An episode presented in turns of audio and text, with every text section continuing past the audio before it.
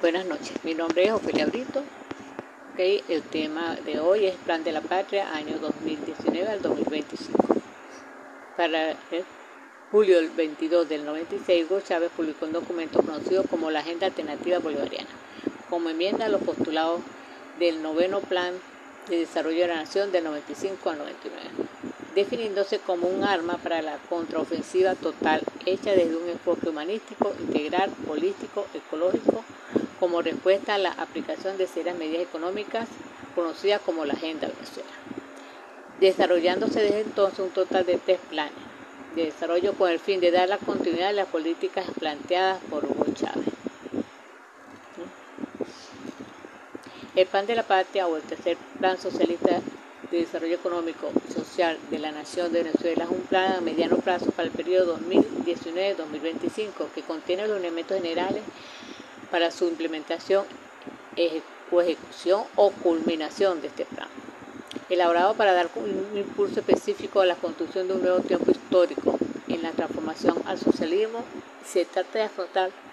el periodo histórico bicentenario y dar un impulso como sociedad utilizando como línea de seguimiento la constitución que da apertura al camino y que se constituyó como la hoja de ruta sobre los temas estructurales para la transformación efectiva de la sociedad. Han pasado ya 19 años conferidos de las condiciones sociales políticas y materiales que sirve de base para la nueva sociedad. Ahora llega el momento de la ruptura y de dar un salto cualitativo. Este plan es la profundización del, anterior segundo plan de la Nación de 2012 a 2019, siendo la misma estructura o diseño, y al igual que su objetivo histórico suscrito por la radicalización de la construcción ideológica chavista y revolucionaria, con una dirección histórica social,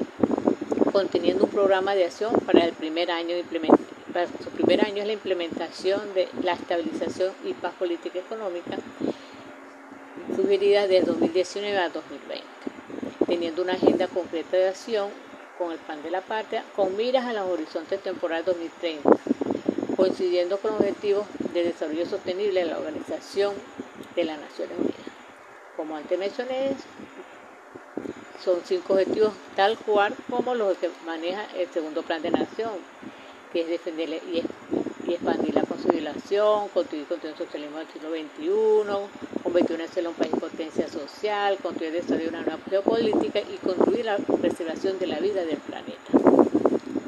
El eje central del plan asume resolver la contradicción económica de la soberanía, la economía, la construcción geopolítica ecosocialista y del socialismo y en sí mismo.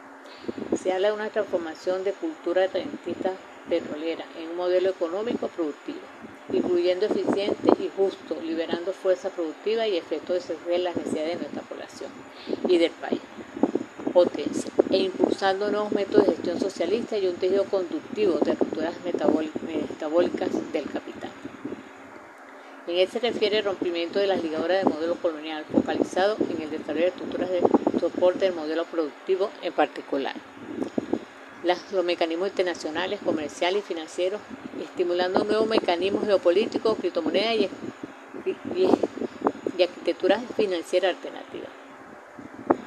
Se habla también de garantizar la eficiencia, sostenibilidad y así como la expansión de la satisfacción lógica del sistema de misiones, grandes misiones. Asumir el desarrollo programático constitucional de los derechos civiles, políticos, económicos, sociales, culturales y ambientales como derechos humanos de la población. Asimismo plantea las comunidades o ciudades socialistas, rompiendo los esquemas capitalistas desigualdad social y económica, del espacio reorganizado con criterios de justicia, las dinámicas de renta de la tierra, especialización económica y ciudades y sus sectores urbanos, el equipamiento de infraestructura y el espacio público, así como el sistema integrado uso del suelo y de transporte. este tercer plan, si bien es la continuidad del segundo plan de la patria, este busca el desarrollo más de de una forma cuantitativa,